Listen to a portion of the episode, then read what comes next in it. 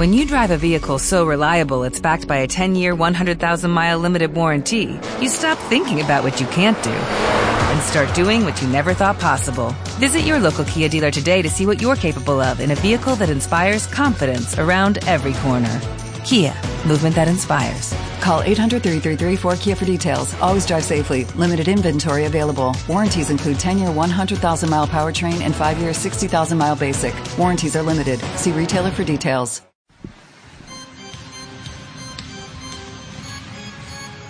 Puesto la mesa de allí.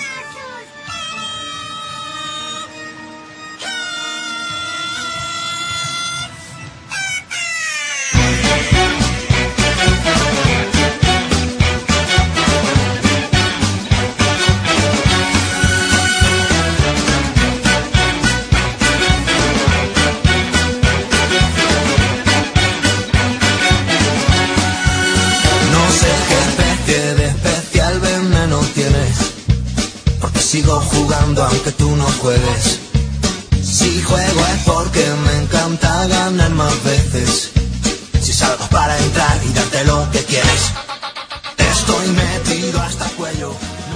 Hola, muy buenas tardes, bienvenidos a Pasión por el Baloncesto Radio. Esto es eh, Directos a Río 2016 y aquí hablamos de los campeonatos de baloncesto de Río de Janeiro 2016. Tocar el séptimo cielo, menos mal, que el aro es justo. Esta vida es un partido de básquet que todo el mundo lo quiere vivir y nadie se lo quiere perder. Y en la rumba de hockey nos el gusanillo vacilón, exclusivamente para. Ya sabéis que nos podéis escuchar a través de nuestra web www.pasionporelbaloncestoradio.com También podéis escucharnos a través de la plataforma TuneIn, ponéis Pasión por Baloncesto y aparecerá nuestra emisión y también eh, podéis hacerlo a través de nuestra aplicación que la podéis descargar de manera gratuita en el Google Play, eh, pues ponéis Pasión por Baloncesto y os saldrá una aplicación muy fácil de manejar y que funciona correctamente. que te sigo esperando hasta cuando vienes. Si bebo es porque me encanta verte dos veces. Cuando quiero tocarte desapareces. Estoy metido hasta el cuello, nunca lo tuve tan claro. Lo mejor de conocerse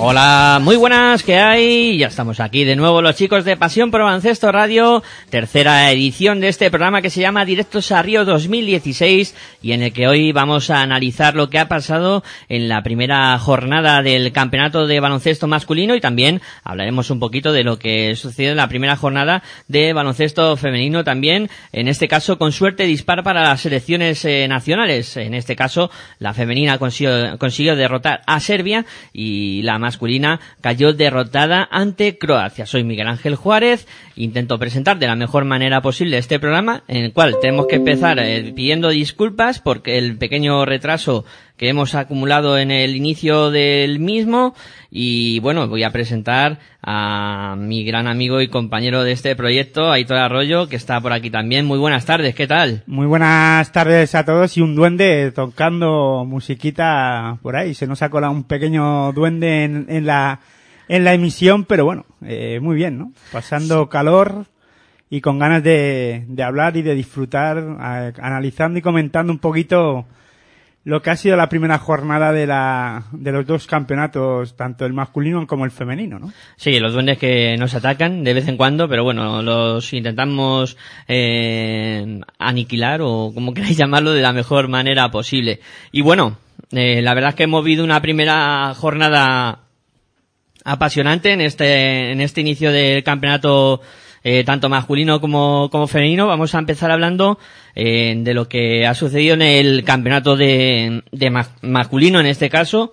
Y como siempre, como es tradición, eh, como hacemos todos los veranos, pues comenzamos hablando de lo que sucedió en el partido de la selección española, eh, que cayó derrotada finalmente por 72 a 70 ante Croacia.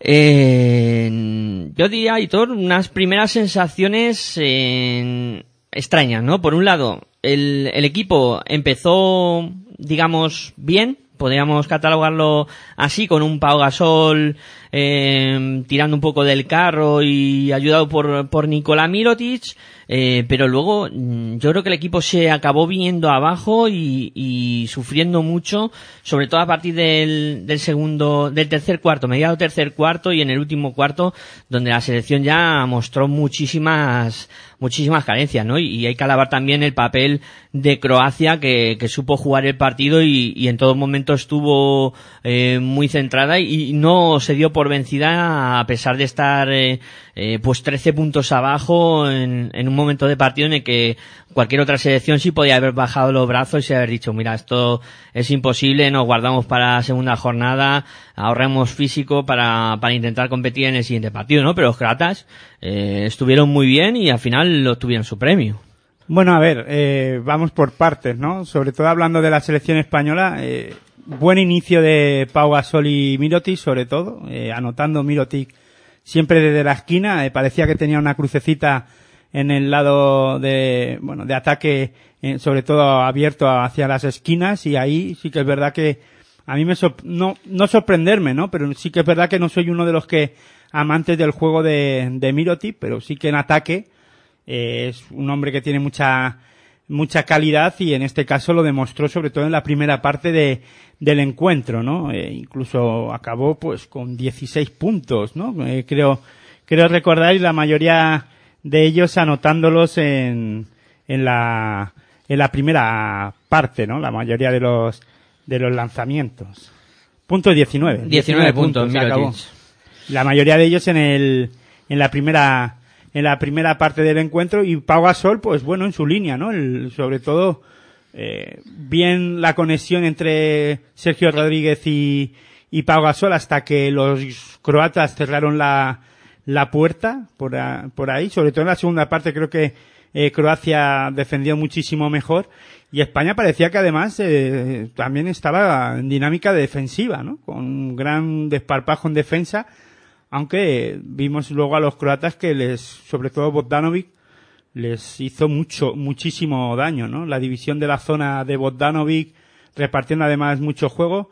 Eh, mal la posición de uno en Croacia, eh, me sorprendió, aunque Ukic lo intentó, más en, más en hombre anotador que en dirección, en director de, de juego y, y me sorprendió mucho además que, que Croacia sin un 5 puro y sin un 5 que le pudiera hacer daño, que pueda hacer daño a la selección, eh, mm, creo que ahí, eh, en la posición de 1 y de 5, Croacia necesita algo más, ¿no? Para ser una, un equipo más temible de lo que podía, o de lo que puede ser, y le hizo daño a España, ¿no? Ahí sí que, que sí me, me sorprendió mucho, ¿no?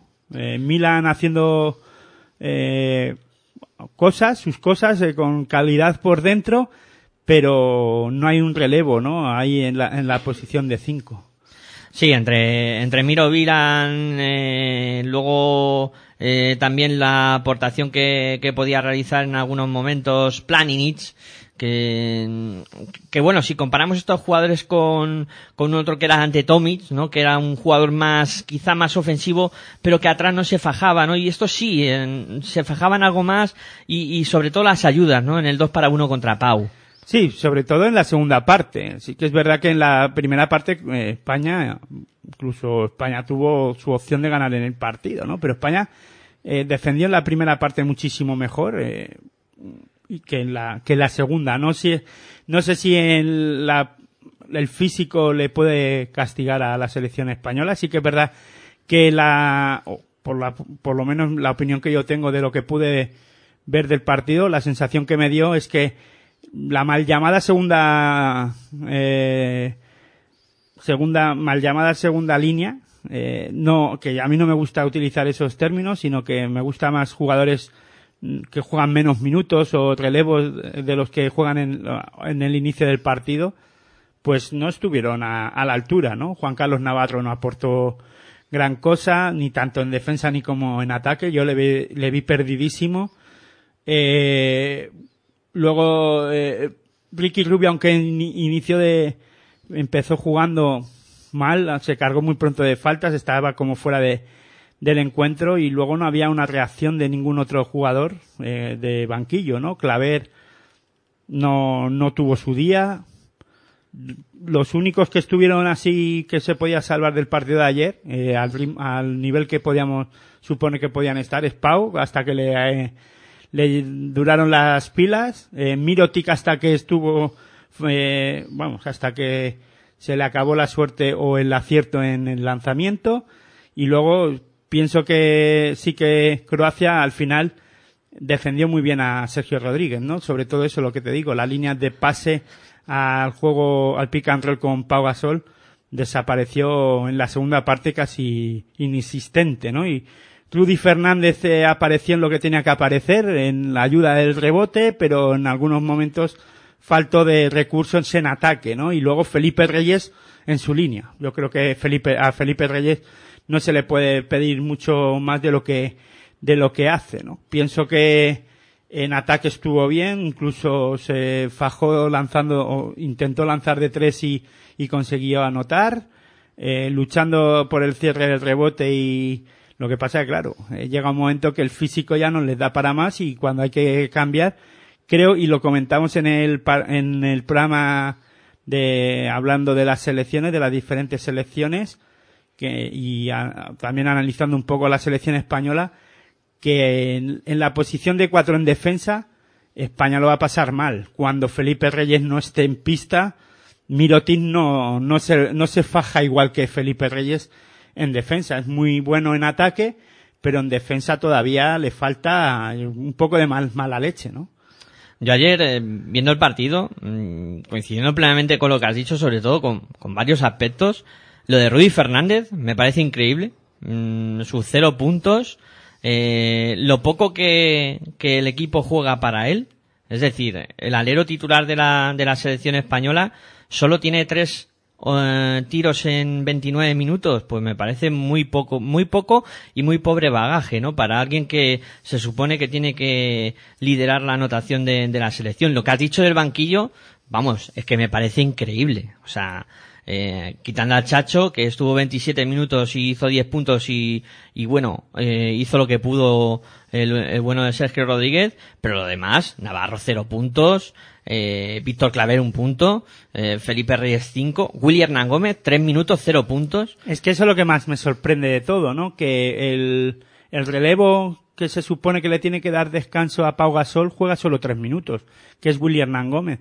Sí que es verdad que Sergio Scariolo eh, utilizó una de las armas o una de las, eh, bueno, de lo que comentábamos en algunos, en, un, en otro de los programas también, en el anterior programa, que podía utilizar a Mirotic de 4 y a Felipe Reyes de 5. Tampoco funcionó, ¿no? Eh, cuando tienes a Felipe de 5, sí, defiende, en ataque aportará lo que pueda, pero es que en ese momento además Mirotic no estaba acertado en el lanzamiento, ¿no? Y cuando mejor, o cuando mejor estaba en el lanzamiento Pau es cuando estaba Mirotic, que entre ellos sí que es verdad que hubo acciones muy buenas, ¿no? Y a todo esto también hay que decir que España eh, tuvo opciones de ganar el partido. O sea, ojo que con esto no eh, sí que es verdad que no vimos a una buena selección española, sobre todo en la segunda parte, a mí no me gustó casi nada, pero eh, al final eh, siguen com- eh, son jugadores que compiten, que consiguen competir y, y que al eh, consiguen estar dentro del partido y, y con un, fatal error en un minuto, con dos, dos errores, eh, al final pierde el partido España. Eh, eh, se resume también todo a un minuto, ¿no? Pero es que, claro, una selección como la española, que consigue irse 14 arriba, que le remonte Croacia, también hay que decir que Croacia viene de, de ganar a Italia, de ganar a Grecia en el preolímpico y que físicamente eh, se demostró que está mejor que la selección española. Pero es que la rotación de Sergio Scariolo, de Scariolo, y ya empezamos, ya pronto empezamos a decir que la rotación, a mí la verdad es que no me gustó nada. Se supone que si quieren ir de menos a más, tendrá que ser también con la, con la ayuda y con eh, la aportación de todo el banquillo. No puede ser que si mm, en este caso eh, Juan Carlos Navarro no está bien, que sabemos que es un tirador, pues tienes a Alex Abrines que es el relevo, ha sido el relevo en la temporada, en dos temporadas de Juan Carlos Navarro en la Liga Andesa ACB. Eh, ¿Por qué no? Eh, creo que las jerarquías también están para romperse en algunos momentos y más cuando están los partidos como estaban, ¿no? Incluso comentó Mirotic al final del partido que tienen que eh, mirar varias cosas y arreglar varias cosas en, eh, de lo que pasó ayer en el partido con Croacia, ¿no? Yo, la verdad es que me quedé muy sorprendido eh, por la no aparición de, de en ningún momento en el partido y también por la de no, apa- no aparición de Calderón. Con Ricky con tres faltas eh, cometidas antes del descanso y con la actitud además que demostraba Calderón en el banquillo, que eso es otra de las cosas que llaman la atención. Sí, yo creo que él estaba viendo que, que podía aportar cosas, ¿no? Y que no le daban ni, no, le, dieron bola en ningún momento. Y también cuando lo que tú dices, Ricky Rubio, aparte de las tres faltas, está fuera de partido, no dirigía. Además, eh, Croacia lo hizo muy bien, eh, le flotaban. Eh, Croacia flotaba la defensa contra, eh, eh, a Ricky Rubio porque lanzara. No les, no tenían ningún miedo a que Ricky Rubio, cuando llegara, pudiera tirar porque vemos y ahora mismo el tiro de, el lanzamiento de, de Ricky Rubio no es nada bueno, ¿no? Y, y bueno, y Calderón podía haber aportado algo, ¿no? Alguna solución más cuando también Sergio Rodríguez en algún momento se quedó sin ideas, ¿no? O eh, ya no solo sin ideas él, sino eh, las defensas de, Croacia cerraban las puertas para que la dirección de juego de, de, de Sergio Rodríguez fuera buena. Además, sigue fallando el juego estático de la selección. Creo que juegan al estilo Real Madrid, intentar correr, rebote, cerrar el rebote, que lo saben hacer muy bien, pero en cuanto tienen que jugar al 5 para 5, a la selección española le cuesta. Es algo que casi todo el mundo ya sabe, ¿no? Le cuesta horrores y también le cuesta mucho jugar a la selección cuando Pau no está en pista. O sea, ayer cuando Pau se iba al banco era un apagón pero Jugar- brutal. Jugar juegan, lo que no hacen es anotar, ¿no? Eso. Sí, sí, bueno, lo de jugar juegan, pero eh, con pocas ideas en el ataque y, y lo de anotar ya lo dejamos para otro día, porque vamos, era impresionante. O sea, Lo que pasa que, claro, eh, hay un jugador, en este caso William Gómez, que falló en una de las acciones de ataque y sí le castigó, en este caso Sergio Scariolo, y al resto de jugadores no los castiga, ¿no? Yo creo que es lo que decía, ¿no? El- aquí las jerarquías ya, en- yo, llega el momento que hay que romperlas. También es verdad que tienen que demostrar los, los jugadores que, que hay que romper esa jerarquía, ¿no? Pero también hay que darles oportunidades para que puedan demostrar que se puede confiar en ellos, ¿no? Sí, la verdad es que, bueno, es verdad que es cierto que te tienes que ganar unas, digamos, una confianza, ¿no? Del entrenador o para que te, para que te ponga en pista y para que cuente contigo, ¿no? Pero claro, eh, William Hernán Gómez es un jugador que en los primeros eh, mm, partidos de preparación, eh, Scariolo sí que le ha dado algo más de, de chance, ¿no? Y ha tenido minutos, en, en algún incluso, pues, no ha estado del todo mal. A mí no me, no me ha acabado de, de, demo- o sea, no ha terminado de, de estar del todo mal.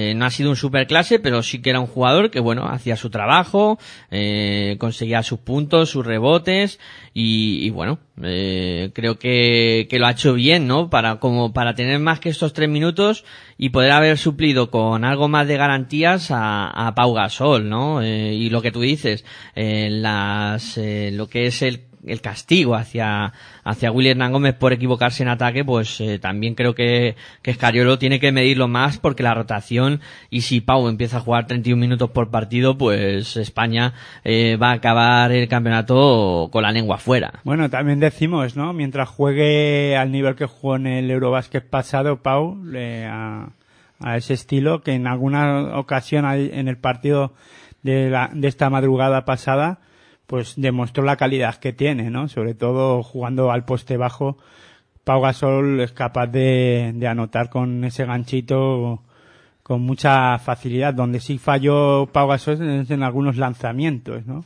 Creo que mucha, eh, no voy a decir que es Pau sistema, pero sí que cuando la- el equipo o la selección en este caso se atasca, si está Pau en, pista, es balón a Pau y que lance de donde pueda, hasta de, de 6.75, que lo intentó, anotó uno que a tabla, pero luego el acierto desde la línea de 6.75 pues tampoco estuvo muy acertado Pau Gasol, incluso pienso que en algunas ocasiones muy precipitado, ¿no?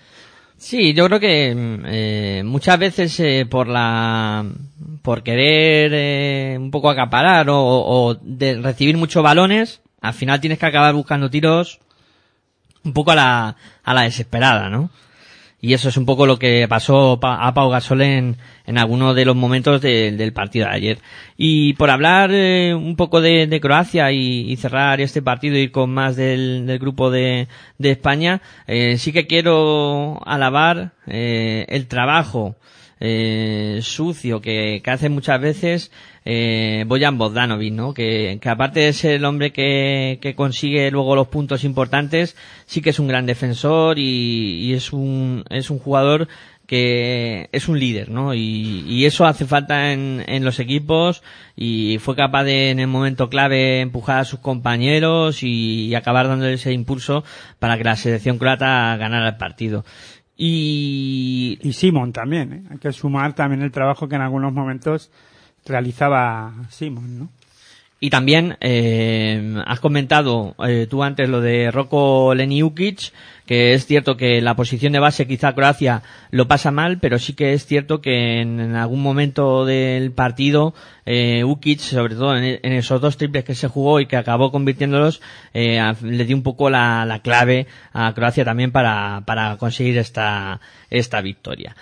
Bueno, pues esto es eh, lo que podemos contar hasta el momento de, la selección española. Ya iremos eh, ahondando en, en, sucesivos programas y según se vayan produciendo los, los resultados.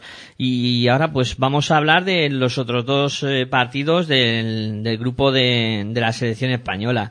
Eh, comenzamos hablando por ese Lituania 82, Brasil 76 en un partido en el que, bueno, los lituanos empezaron eh, muy bien, sobre todo a partir del segundo cuarto, donde consiguieron eh, distanciarse en el, en el marcador eh, y hacer un agujero de 29 puntos, o sea, llegamos al, al descanso con un 28-58 eh, casi 30 puntos de, de ventaja, 29-58, perdón. Llegó a conseguir la, la, distancia de 30 puntos Lituania. ¿eh? Sí, sí, luego en, en, la, en el inicio del tercer cuarto y fue donde tuvo los 30 puntos de ventaja y termina el partido eh, pasándolo mal, pidiendo la hora prácticamente porque eh, se cortocircuitó. Yo creo que la selección lituana en, en la segunda parte no supieron acertar con, con el aro y se pusieron nerviosos y los brasileños se vinieron arriba. Claro, juegan en casa,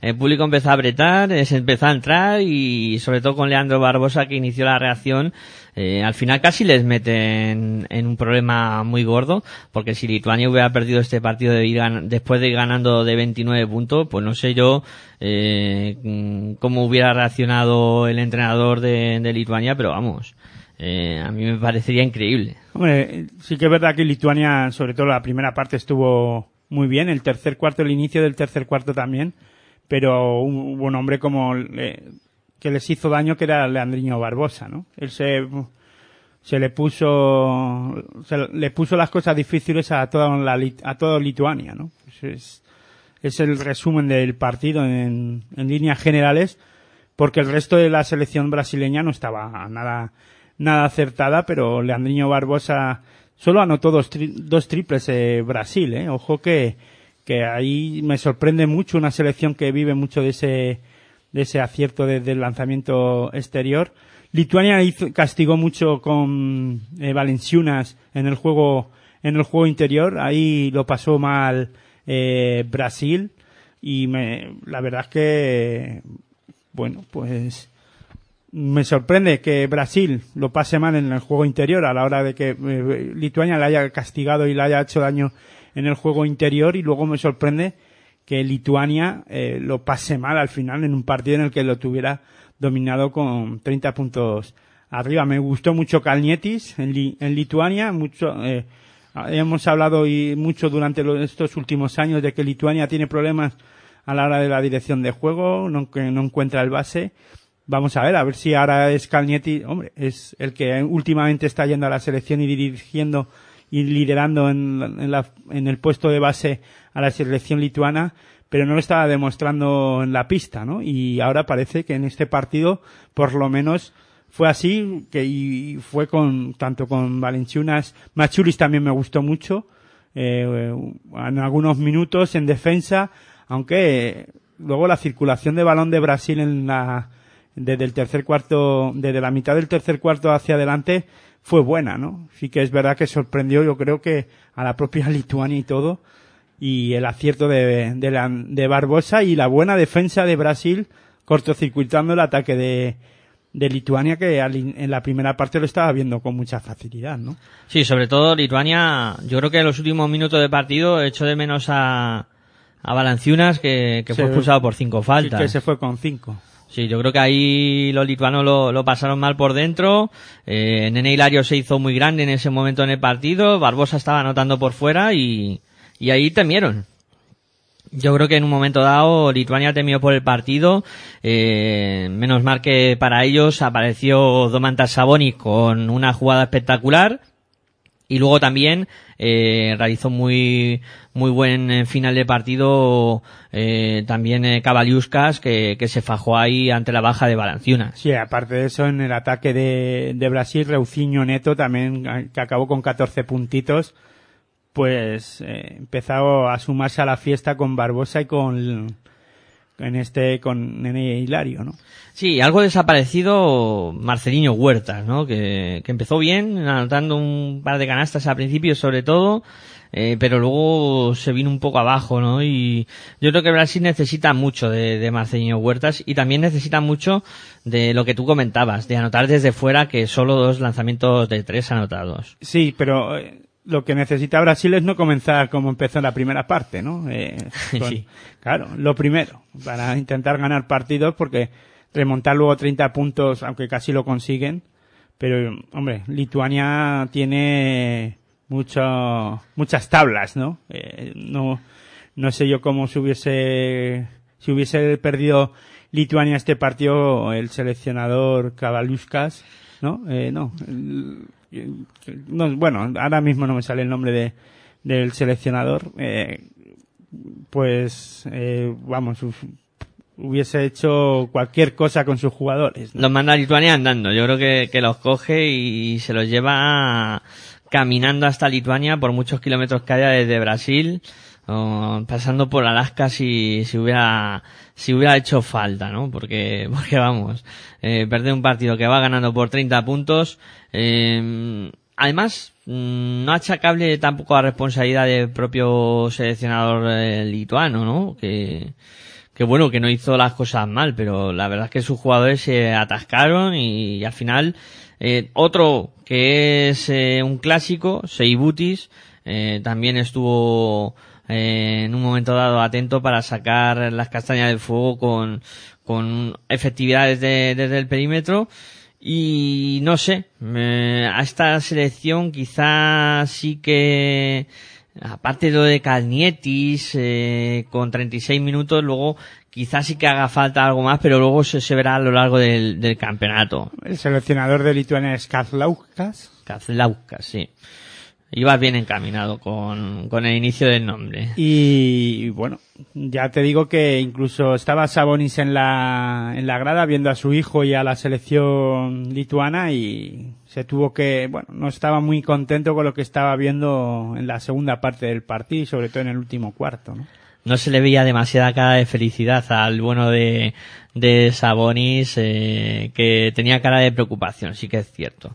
Eh, bueno, pues esto en cuanto al Brasil-Lituania, y nos queda por eh, ver qué pasó en ese Argentina-Nigeria, que fue un partido, la verdad, con poca historia, con una Argentina que salió eh, muy fuerte ya de inicio, con un parcial de 0-11 eh, de puesta en escena, eh, los eh, nigerianos que ya hablamos en, en, el, repaso de las plantillas de las limitaciones en cuanto a final el grupo que, que han formado pues eh, al final se ve no la superioridad de, Argentina ante una Nigeria que, que estaba muy enfermada y que además en el minuto 7 tuvo que ver cómo Sani Lawal se iba hacia el vestuario con con un eh, con una lesión, ¿no? Muchos problemas para Nigeria y al final todo esto se traduce en que Argentina jugó a placer, ¿no? Con, con un espectáculo que, que consiguieron hacer los argentinos. Hombre, demuestra Argentina en este partido que viene físicamente bien,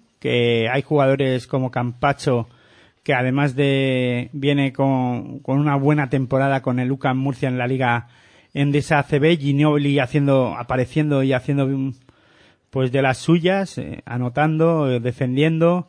La verdad es que ah, jugando muy bien en la selección argentina y, y, bien, y llega, pues eso, con lo que comentábamos, ¿no? Parece que llega eh, haciendo un gran trabajo en la, en la preparación y que parece físicamente que están a tope, ¿no? Y veremos a ver, sí que es verdad que tenían enfrente a una Nigeria, pues que venía con muchas bajas y que además se le suma la del Sami Lawal y que, bueno, sí que es verdad que ayer anoche, o en esta madrugada, eh, Argentina, pues, eh, es, jugó con, con, la superioridad, ¿no? Con mucha superioridad sobre, sobre Nigeria anotando muchos puntos todos los jugadores de, Argentina, o, o, casi todos anotaron, menos Acuña, anotó todo, el equipo argentino. Ginobili 12 puntos, Escola 18, que fue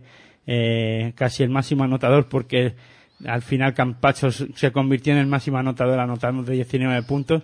La verdad que un partido de inicio de campeonato que bueno, pero que también puede llevarse a engaños. Cuidado porque jugaron con la selección que se supone, entre comillado, lo pongo todo, eh, que es la más débil del grupo B, ¿no?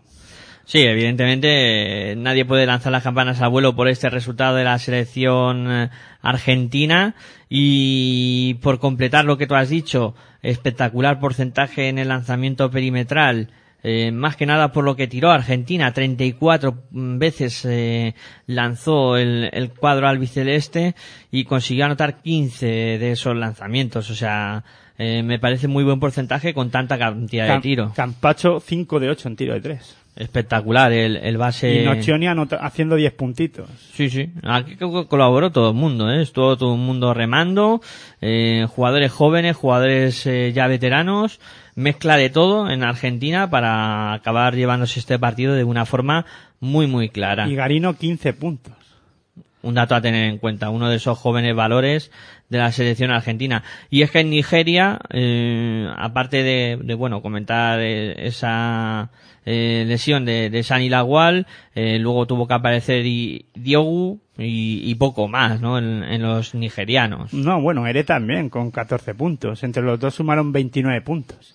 Bueno, sí, fueron un poquito los dos que estuvieron a buen nivel por parte de los nigerianos. Lo que pasa es que es flojo en defensa, ¿no? Muy, sí que, bueno, en ataque parece que con el físico de algunos jugadores son capaces de, pues de anotar y jugar mucho por encima del aro cuando pueden, pero eh, en defensa, bueno, pues les cuesta. Yo creo que les cuesta y sobre todo con selecciones con la calidad que tiene Argentina. ¿no?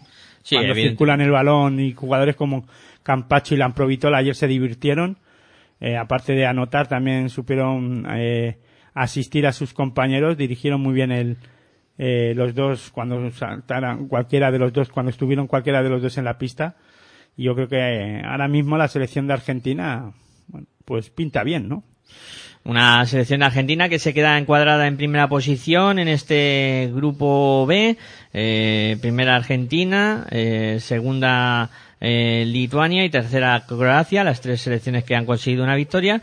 Y cerrando el grupo, pues España, eh, Brasil y Nigeria, que son las que han caído derrotadas. Eh, bueno, pues dejamos el grupo B y vamos a hacer una pequeña pausa, un descansito para cambiar de tercio y hablaros ahora de lo que ha pasado en el grupo A, en el otro grupo de este, de este campeonato olímpico. Pues venga, unos eh, minutitos de, descanso y enseguida estamos por aquí para seguir hablando en este programa que se llama Directos a Río 2016.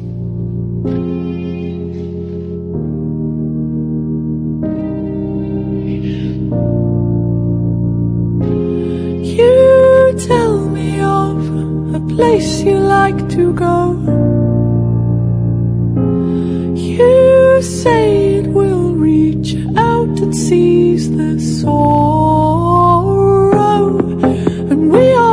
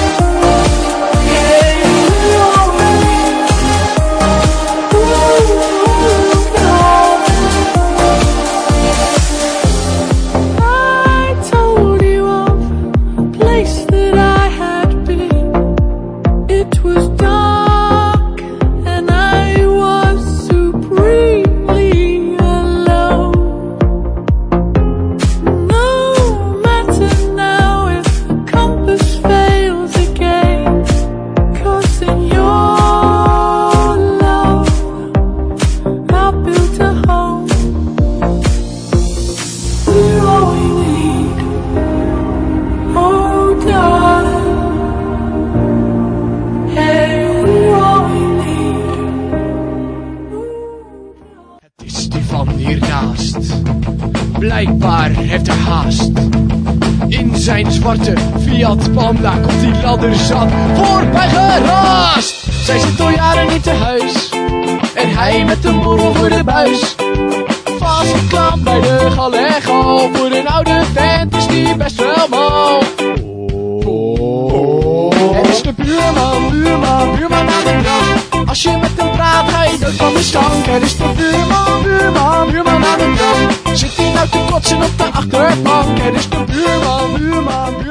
Bueno, pues continuamos aquí en Pasión por el Baloncesto Radio con este programa que ya sabéis que se llama Directos a Río 2016, tercera entrega, analizando lo que ha pasado en la primera jornada de los dos campeonatos, tanto de chicos como de chicas.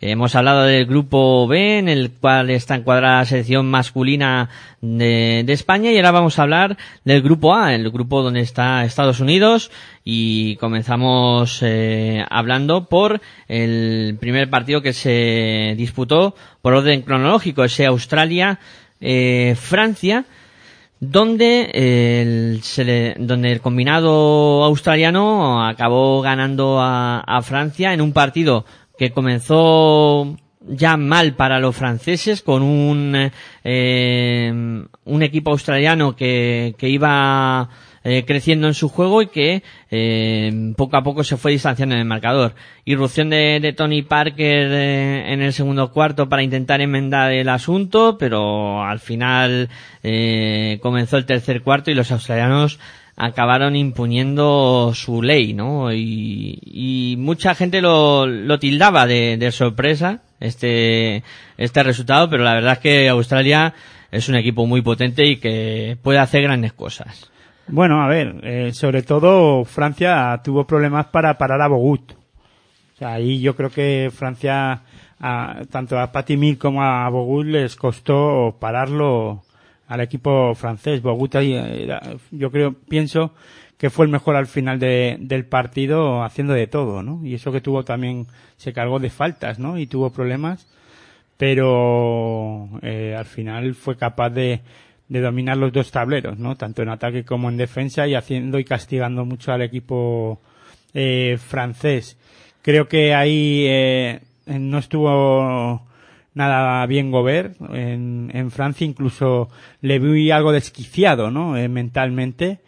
Pienso que no, no pasa por mejor, por su mejor momento mental, creo que Gobert en la selección francesa, por lo que pude ver en la pista, ¿no? Eh, protestando mucho al, a los árbitros, eh, incluso en un momento final del partido eh, le pitaron una técnica porque protestó una posible pérdida de, o una pérdida de balón, una falta, bueno.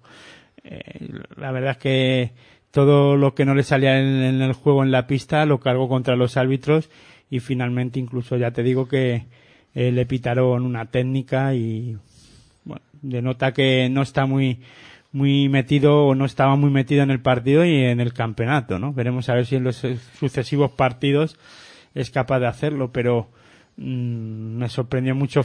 La- a ver, me sorpre- no me sorprendió Australia. Creo que Australia es un equipo muy rocoso y difícil de, de batir y más si no está, si no hace las cosas bien y si al equipo contrario no le salen nada las cosas o si solo aparece un hombre como Tony Parker. Eh, pues eh, Francia tiene mucho más potencial que Parker, ¿no? Eh, Batum desaparecido, este, eh, la dirección de juego Heutel pues no me gustó nada, pero es que me gustó menos de Colo.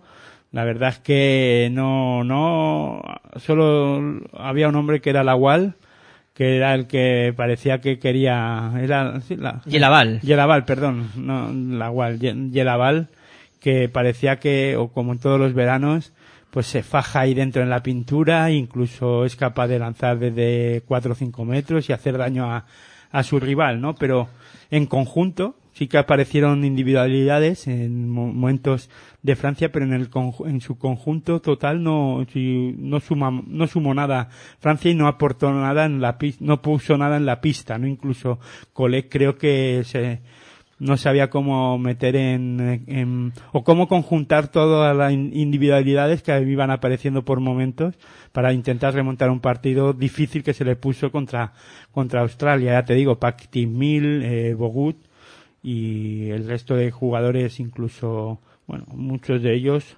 eh, hicieron daño a Francia Eh, in- incluso me gustó mucho la circulación rápida de balón de para buscar a, eh, lanzamientos liberados de, de Patty Mills y, y a Bogut por dentro, ¿no?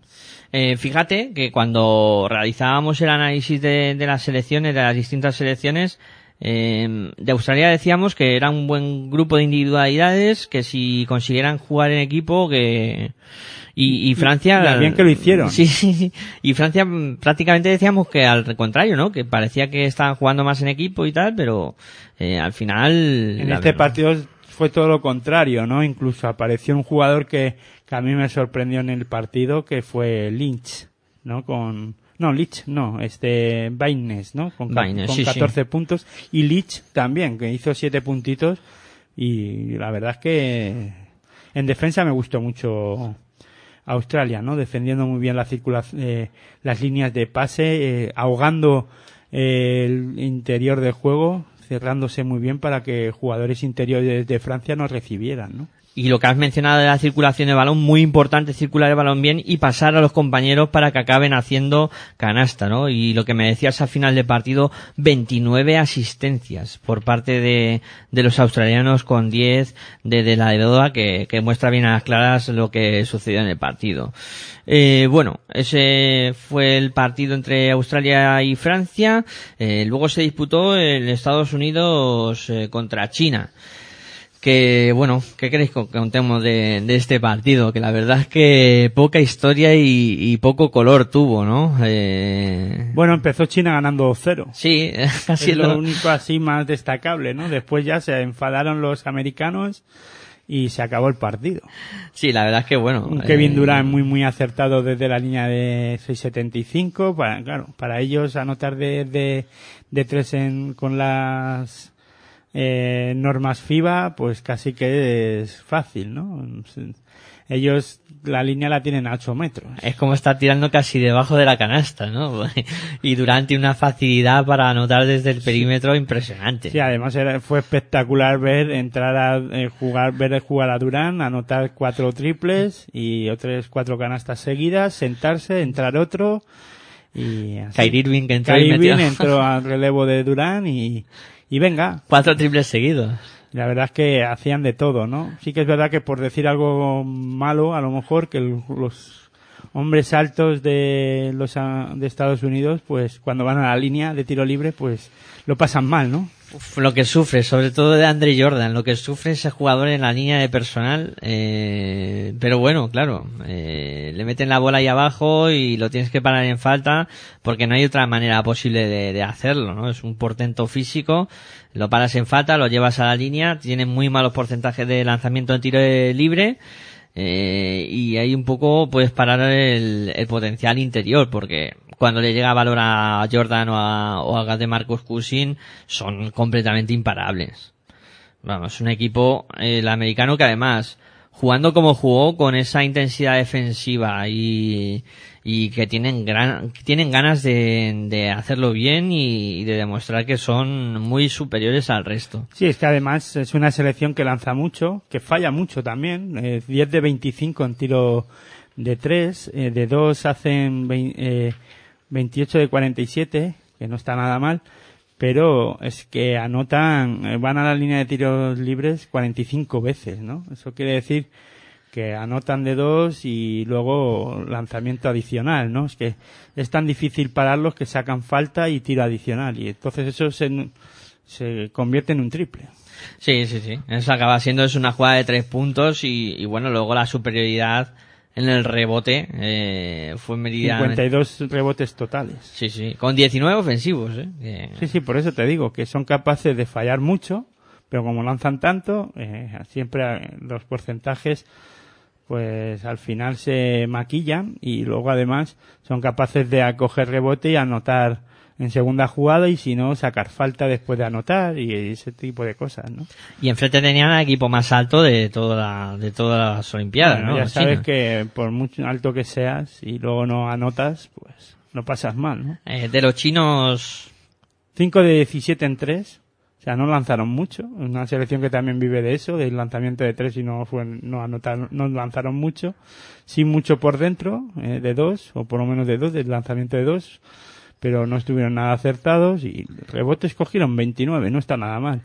Pero es que fíjate las pérdidas de balón. 24 ver- pérdidas de balón y tan solo 9 Estados Unidos. es que claro, Estados Unidos te presiona, te, te, te asfixia, ¿no? Defensivamente y te acaba provocando un montón de pérdidas.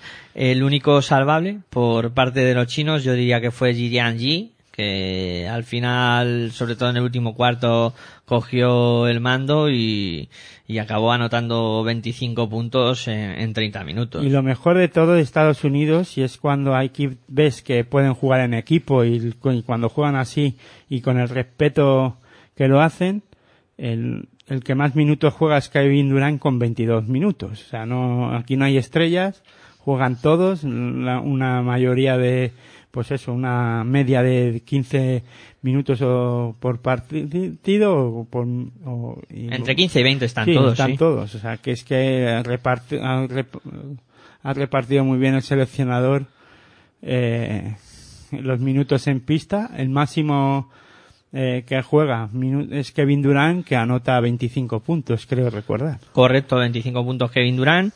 Eh, luego de Marcus Cousins 17 fue el que siguió. Eh, todos anotan en este equipo americano. Y 31 asistencias, que también es otro dato destacable. Y otro dato a destacar es que, excepto dos jugadores, 10 de ellos roban balones.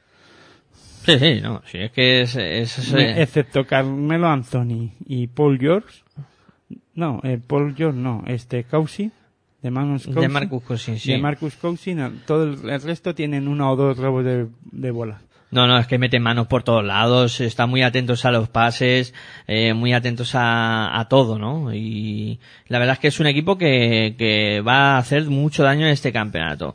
Bueno, pues vamos a... Es el favorito, Hombre, claro. No es que vaya a hacer daño. Lo firma pero grullo esto, ¿no?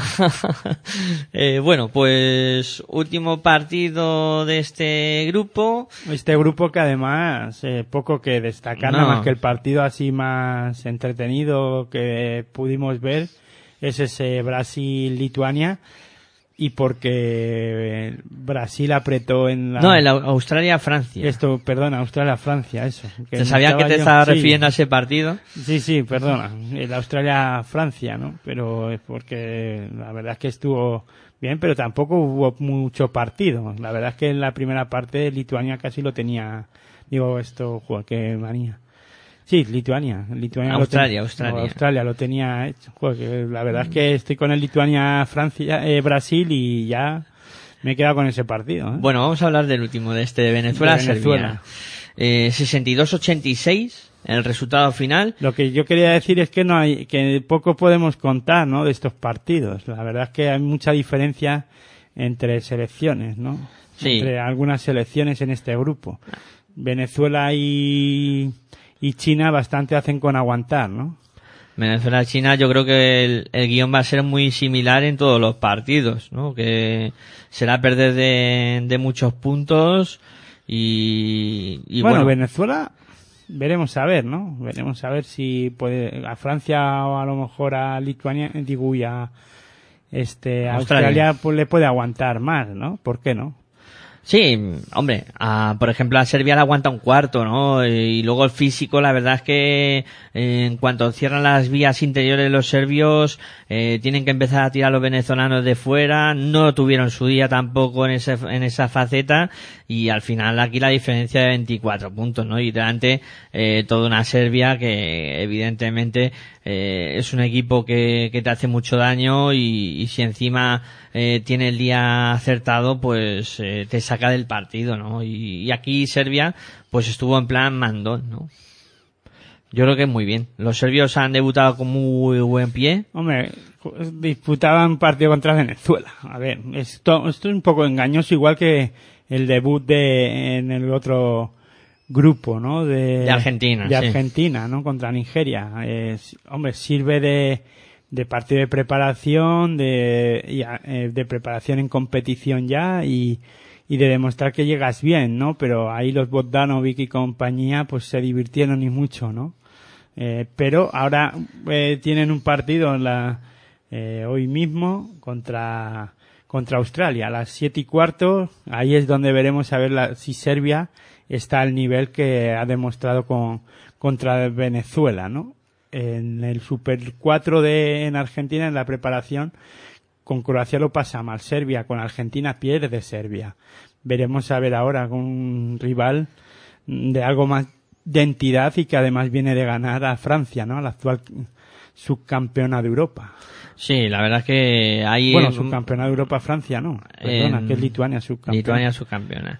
Eh, Francia quedó tercera en, en claro, ese campeonato. eso es lo que quería decir, tercera. Eh, bueno, mm, la verdad es que, si te parece, repasamos cómo queda la clasificación y hablamos un poco de la jornada que se nos viene encima. Hombre, decir primero eh, que en Serbia el máximo anotador fue Raduli, este Bogdanovic con 19 puntos, que Radulica por dentro estuvo bien con 18 puntos, que Teodosi jugó y haciendo magia en algunas acciones, eh, anotando además 8 puntitos, pero lo mejor de todo de, de Teodosi fue esa una asistencia espectacular sin mirar, eh, mirando hacia el otro lado y anotando, eh, dándosela a Bogdanovic fue. Bogdanovic sí que Eh, machacó la que machacó el aro y además muy bien, ¿no? Ahí creo que es lo más destacable del partido entre Venezuela y Serbia.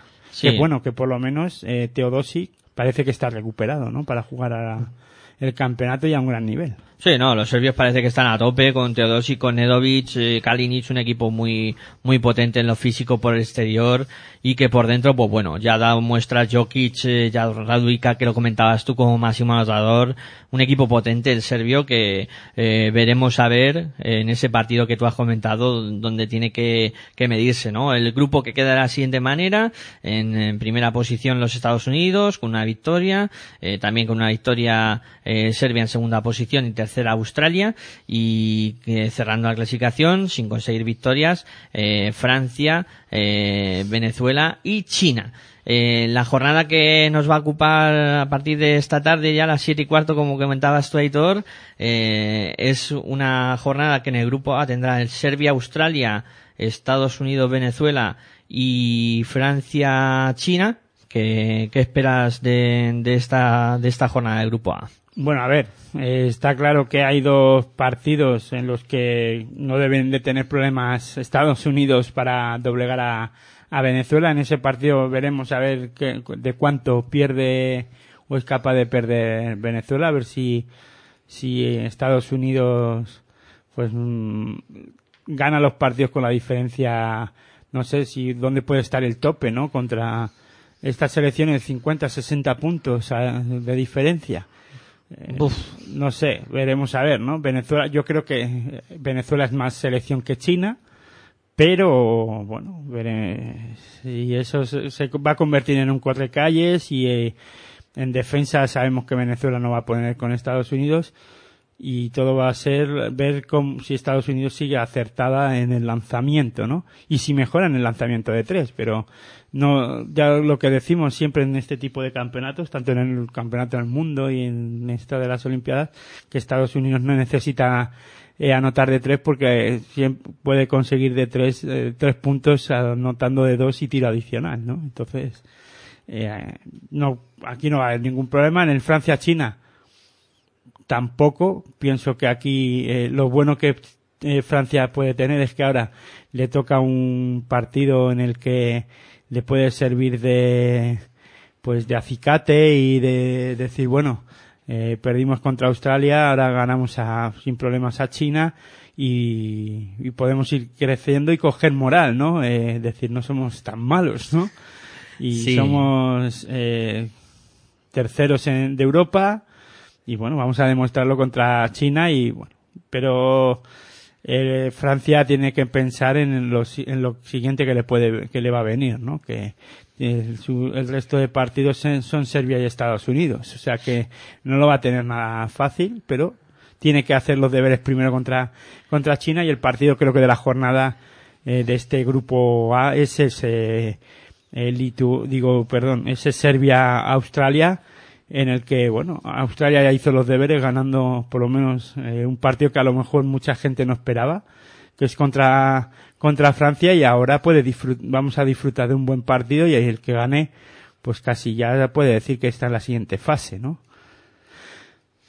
Bueno, pues... ¿Quién puede ganar en este partido? Hombre, yo pienso que Serbia tiene mucha más calidad, eh, sobre todo en el lanzamiento exterior, y le, pero el- veo más fuerte a, a Australia en el juego interior.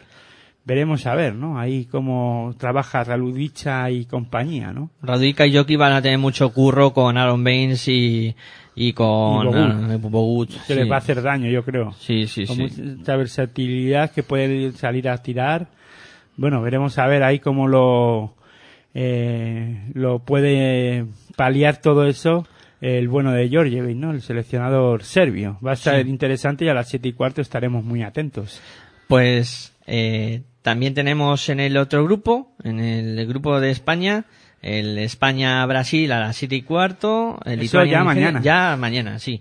Eh, España-Brasil, eh, Lituania-Nigeria y Argentina-Croacia. ¿Qué te sugiere esta jornada de grupo Pues B? la más interesante, ¿no? Eh, de la, de- la verdad es que los- todos los partidos eh, que tenemos en la en el grupo B van a ser muy interesantes y más viendo que España perdió ayer con en esta madrugada con con Croacia, ¿no? Y ahí España, hombre, yo pienso que a Brasil le tiene que ganar, ¿no? Viendo a ver, pienso que llega mejor España que Brasil viendo lo que hemos visto, ¿no? Eh, en este caso, Brasil lo pas, vamos, eh, Lituania le endosó en una primera parte de, del partido muchos puntos, ¿no? Y, y yo creo que si, Espa- si España es capaz de jugar con Pau al nivel que jugó ayer, no creo que tenga ningún problema. Pero claro, eh, Brasil también está necesitada de, ganar y más en contra su público. Va a ser un partido duro, ¿no? Pero creo que España, eh, después del partido contra Croacia, no creo que se deje otro partido más, ¿no? Y además esta selección que Escariolo recordaba que, que sus inicios en los anteriores torneos no había sido bueno tampoco y que luego habían llegado lejos, ¿no? Como un poco queriendo equipararlo. Sí, pero es que ya lo hemos comentado nosotros aquí, ¿no? Que es que esto no es como otros campeonatos. Ahí había selecciones, no voy a decir más débiles, pero que podías dejarte un partido y luego tenías dos a lo mejor contra Gran Bretaña y contra equipos así y aunque Gran Bretaña en, en, en, los Eurobasket en un Eurobasket se lo puso complicado a España pero al final pues España era capaz de sacarlo. Lo que pasa que aquí juegas contra el anfitrión ahora y después tendrás un partido difícil contra Lituania y, y te queda jugar contra Nigeria luego. Contra Nigeria no hay ningún problema, pero vamos. Y contra Argentina. Y contra Argentina. Por eso te digo que es que te quedan tres partidos, bueno, son cuatro los que te quedan, uno se supone que lo vas a ganar y tres partidos a cara de perro. Y Muy más duros. contra el anfitrión, ¿no? Y el anfitrión le va a ca- Además, yo creo que en el juego interior tiene mucho más poderío Brasil, eh, mucho más relevo y no les va a importar sacrificar a alguno para castigar a Pau Gasol, ¿no? Seguro. Y, en el- Eh, y luego la dirección de juego de Brasil, Marcelinho querrá demostrar, ¿no? Que, que lo que pasó en el partido contra Lituania ha sido un accidente y que, bueno, va a ser un partido difícil, pero que pienso que ahí tiene mucha más calidad España al final y que se impondrá, ¿no? Y en los otros dos, Lituania, imagino que sin problemas ante Nigeria, ¿no? No sé. se supone que sí. y, y en Argentina-Croacia, que creo que es otro partidazo. Sí, ahí además Croacia, eh, es interesante ver a Croacia a ver si es capaz de ponérselo difícil a, a Argentina. Argentina ya le ganó a Croacia en el Super 4, pero bueno, eh, yo creo que aquí Croacia tiene que demostrar que lo que ha pasado contra, contra España es porque vienen físicamente muy bien y a un nivel de juego alto y sobre todo eh, bueno, tendrán que arreglar varias cosas, sobre todo en el juego interior y, y si siguen acertados desde fuera algunos jugadores, pues lo va a pasar también mal. En este caso, Argentina, aunque tiene mucho más poderío Argentina, tiene mucha más calidad, sobre todo los Ginóbili, Campacho y en algunas, a- algunos jugadores. No voy a decir más calidad eh, individual, pero creo que en, en conjunto Argentina sí que creo que le puede, es mucho superior a Croacia en calidad grupal, ¿no? En equipo. Yo pienso que sí, sobre todo en el juego interior eh, tiene un poderío Escola y compañía más que el que pueda tener Croacia, ¿no? Pero bueno, visto lo visto de España, dudas, ¿no?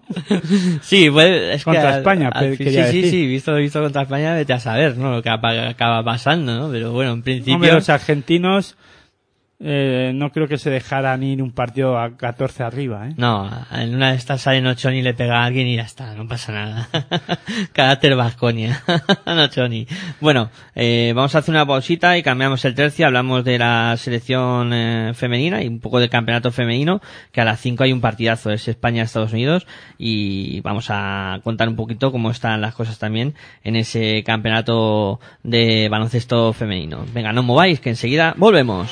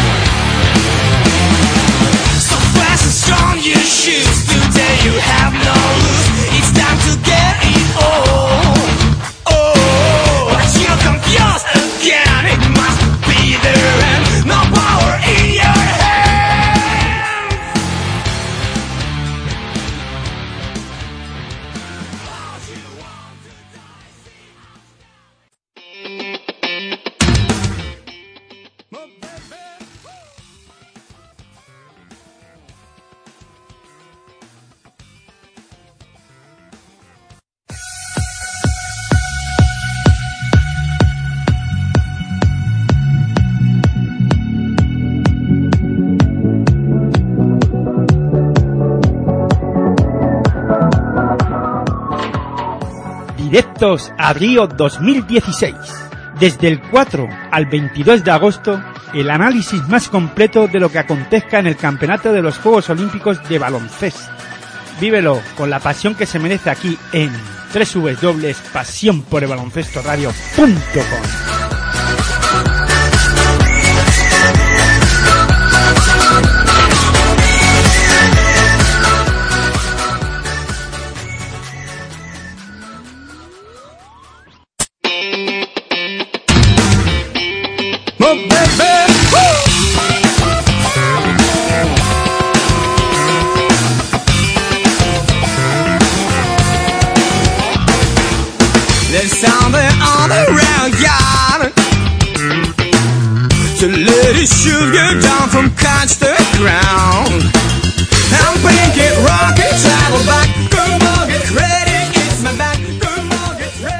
Bueno, pues continuamos aquí en Pasión por Baloncesto Radio con directos a Río 2016, tercer programa, analizando lo que ha pasado en la primera jornada del baloncesto masculino y también en la primera del femenino con el que nos vamos a meter ahora y vamos a poner un poco los resultados encima de la mesa, aunque en este campeonato la verdad es que con eh, el calendario que hay ya han disputado partidos también de la segunda jornada en el grupo A. Bueno, situamos la, cómo están los marcadores.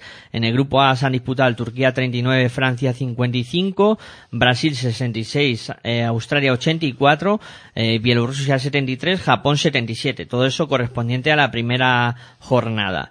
En la segunda jornada ya se han disputado el Australia 61, Turquía 56 y el Francia 73, Bielorrusia 72. Eso en el grupo A y en el grupo B eh, tenemos el primera jornada completada con el China 68, Canadá 90, el Estados Unidos 121, Senegal 56 y el Serbia 59, España 65. La selección española que conseguía la victoria. Y en- os hemos anunciado que íbamos a tener a Luis Javier Benito analizando lo que pasará en, en- con la selección eh, femenina y un poco también con el campeonato, pero hoy le ha sido imposible y hemos eh, traído la opinión de otro colaborador de Pasión por Baloncesto Radio y de Locos eh, por el Baloncesto Femenino y de la Hora de Locos, que es eh, Javi Cabello, que vamos a escuchar un poco lo que comentaba del, de este campeonato eh, y de cómo van las cosas hasta el momento y también del partido que disputó la, la selección española. Hola, ¿qué tal? Muy buenas a todos. Bueno, el partido de España, la verdad que fue como, como se esperaba, ¿no? un partido complicado ante la campeona de, ante la campeona de Europa. Eh, España que salió, bueno, mal, ¿no? Vamos a decirlo así, salió mal, con nueve puntos abajo ante, ante Serbia.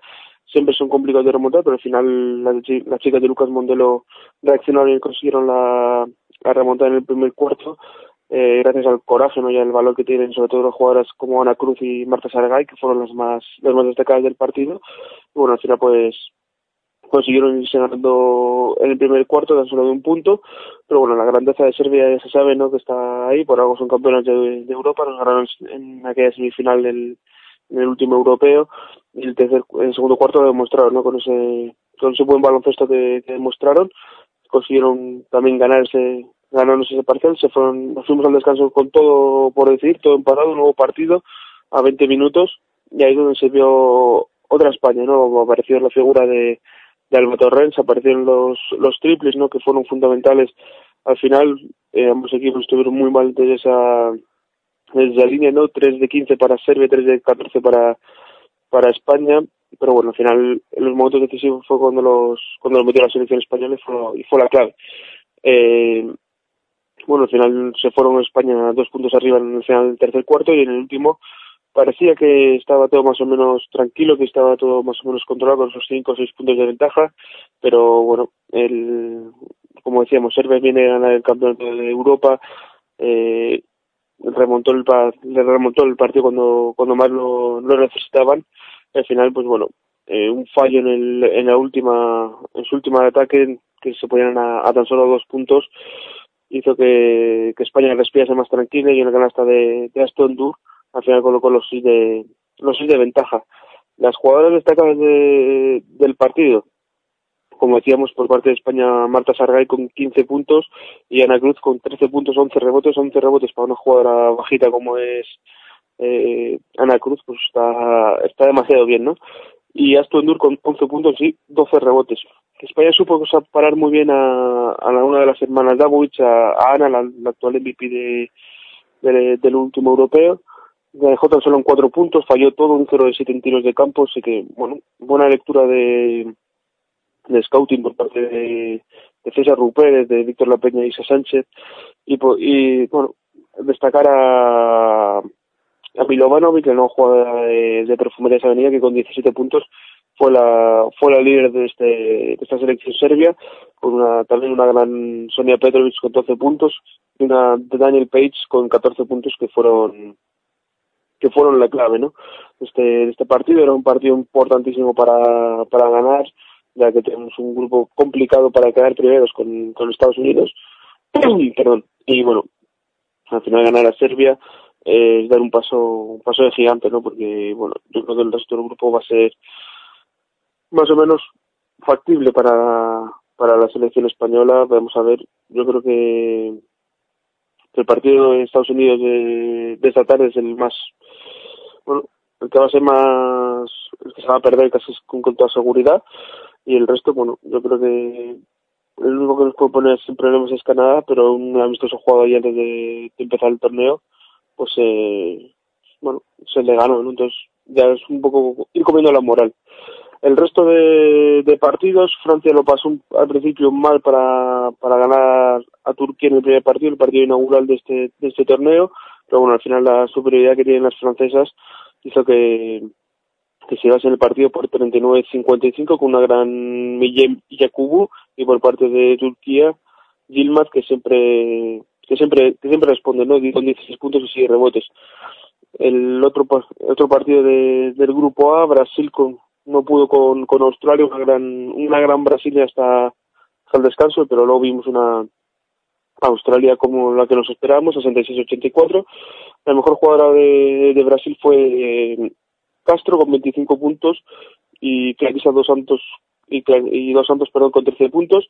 Y por parte de Australia la, la jugadora que siempre le dice Lucas Mondero que es la que más le gusta de todas que es Liz Kambach con 20 puntos y 14 rebotes. El último partido de este grupo A Bielorrusia ganó perdió, perdió con Japón 73-77 una Japón que es un, rival muy cómodo le gusta mucho jugar de tres o de tres tiene muy buenos porcentajes y se, se puede ver en este partido, ¿no? Como están enchufadas, es un, es un rival complicado. La mejor de Bielorrusia fue Leuchanka con 15 puntos, Siberia Mellenka con 10 rebotes y por parte de Japón, Kuihara con 20 puntos y Yoshida con 9, 9 rebotes. En el grupo B, el primer partido que se jugó fue el del anfitrión, perdón, el de, perdón, me equivoco, el de Chile con 68 puntos y Canadá, China 68, Canadá 90, partido cómodo para las canadienses ante una China que, bueno, no, no estuvo en el partido en, en ningún momento. El mejor jugador fue Chen con 13 puntos y con 5 rebotes y por parte de Canadá, Tam- eh, Tatam con 20 puntos y, y Gaucher con 10 rebotes. Y en el resto de, en el otro partido de- del grupo, quitando ya el de, España-Serbia, que ya lo hemos comentado, Estados Unidos 121, Senegal 56, poco que, poco que añadir este partido, ¿no?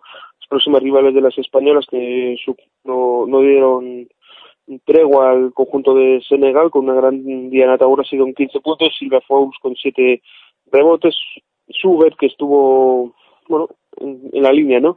Que, que todos sabemos que va a estar al nivel, no a nivel de, anotar puntos, pero sí al nivel de, de asistencias, y yo creo que fue eso, que eso ayuda mucho, ¿no? No podemos decir como, como el de los chicos, ¿no? Que cómo sería su juego en el, el baloncesto FIA, ya que muchas de ellas juegan en, en Europa en- durante la nueva tem- temporada y eso les bueno eso les beneficia no dar a estos estos tipos de torneos con reglas con bueno con saber no cómo tienen que cómo tienen que jugar.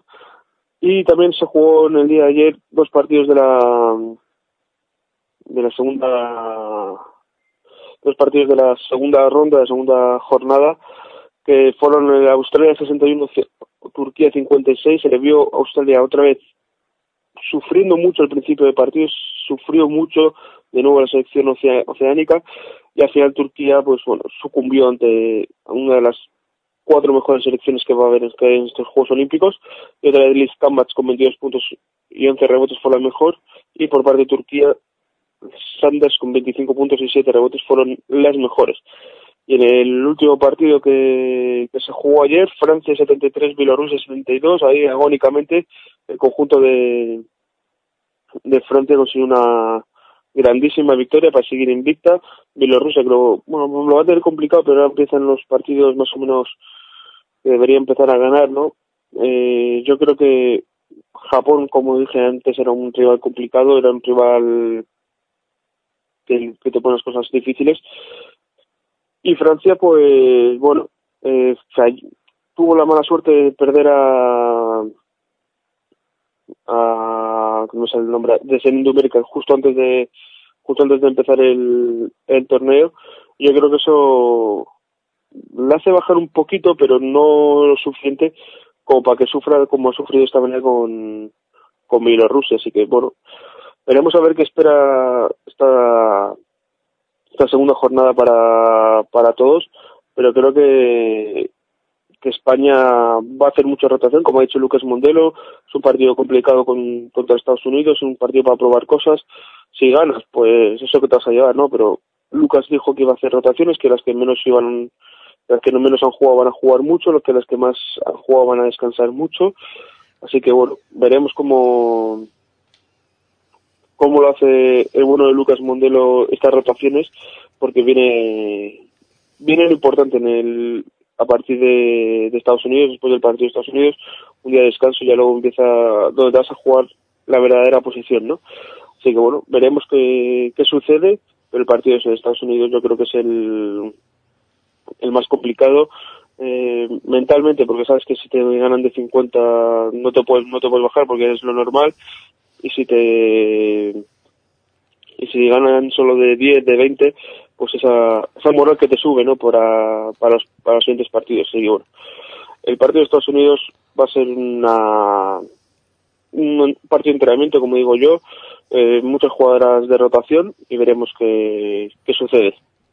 Bueno, pues eso nos contaba Javi Cabello de lo que ha sucedido hasta ahora en el torneo femenino de las dos primeras, vamos, la primera jornada de los dos grupos y luego esos dos partidos donde quizá lo más destacado es Francia que está sufriendo pero consigue con las victorias, Turquía que... Que a mí me está gustando mucho. Sí. Que jugó bien contra Francia y, y al final, claro, la calidad de las francesas consiguen doblegarlas y, Tur y bueno, y contra Australia también demostrando que pueden hacer daño a algún equipo si se descuida, ¿no? Alguna selección si se descuida.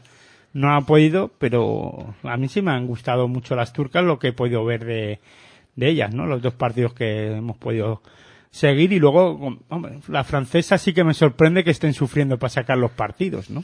Sí, esa lesión que comentaba Javi Cabello de una de sus mejores jugadoras, eh, yo no me voy a decir el nombre porque para mí es más complicado aún que para Javi Cabello, que si le ha, costado a él, pues para mí ya puede ser una utopía, ¿no? De, decirlo, ¿no? Pero la verdad es que les está costando a las francesas, están consiguiendo ganar sus partidos, pero pasándolo muy mal. Y luego que las de Lucas Mondelo ayer, eh, sacando como, como han dicho, como ha dicho Javi Cabello y como ya me imagino que sabrá, sabrán todo el mundo, a- contra las actuales campeonas de, de Europa, ¿no? Y, y haciéndolo bien, sí que es verdad, sí que es verdad, perdón, que eh, empezaron muy titubeando en el, en el partido, eh, que no el lanzamiento exterior sobre todo no estaba no estaba funcionando. Endur, pues no no no me acaba de no me acabo de convencer en el partido de ayer, aunque anotó eh, la última canasta que poco a poco se fue metiendo en el partido, sí que todo hay que todo hay que decirlo, pero bueno,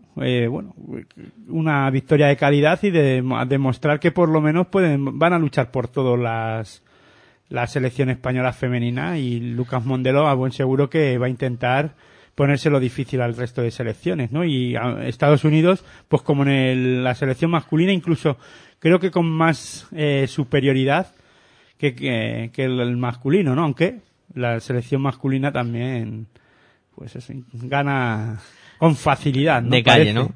Y en 15 minutos, España-Estados Unidos, eh, ya lo decimos aquí, ah, para los que estéis, los que nos estéis escuchando en directo, que os preparéis, que va a ser un, auténtico partidazo, aunque haya rotaciones, pero bueno, va a estar bien ver a las españolas jugando contra las americanas. Sí, sobre todo vamos a disfrutar del, del buen baloncesto, ¿no? Que a buen seguro que las españolas también se van a divertir, van a intentar hacerlo bonito y van a intentar ponérselo difícil a, a Estados Unidos y van, por lo menos, a ver si la diferencia de puntos no es muy amplia y podemos, al menos las chicas de, de Lucas Mondelo, irse con la cabeza muy alta, ¿no? Si consiguen perder de 25 o de 30 puntos, pues no es un mal resultado, ¿no? Estaría bastante bien, la verdad es que sí. Y fíjate que hay que hablas ya que como que van a perder, ¿no? Pero, hombre, perder a nadie le gusta, pero es que, que estas están por encima, ¿no?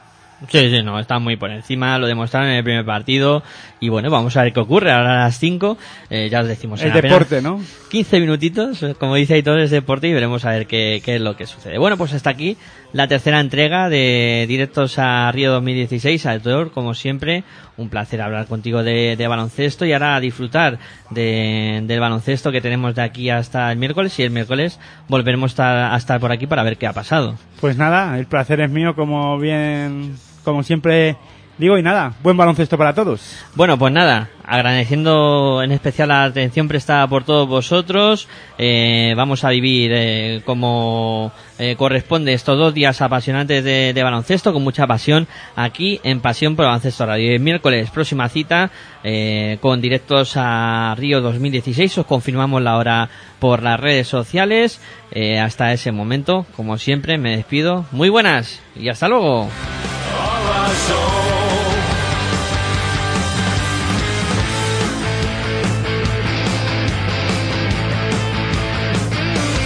We're united in our passion.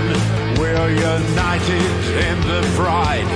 We're united in one color. Join us on the winning side. I feel power in my soul. My heart for basketball. Hear the proud Slovenian call. Feel the heartbeat of our soul. I feel power in my soul. My heart beats for basketball. Hear the proud Slovenian call. Feel the heartbeat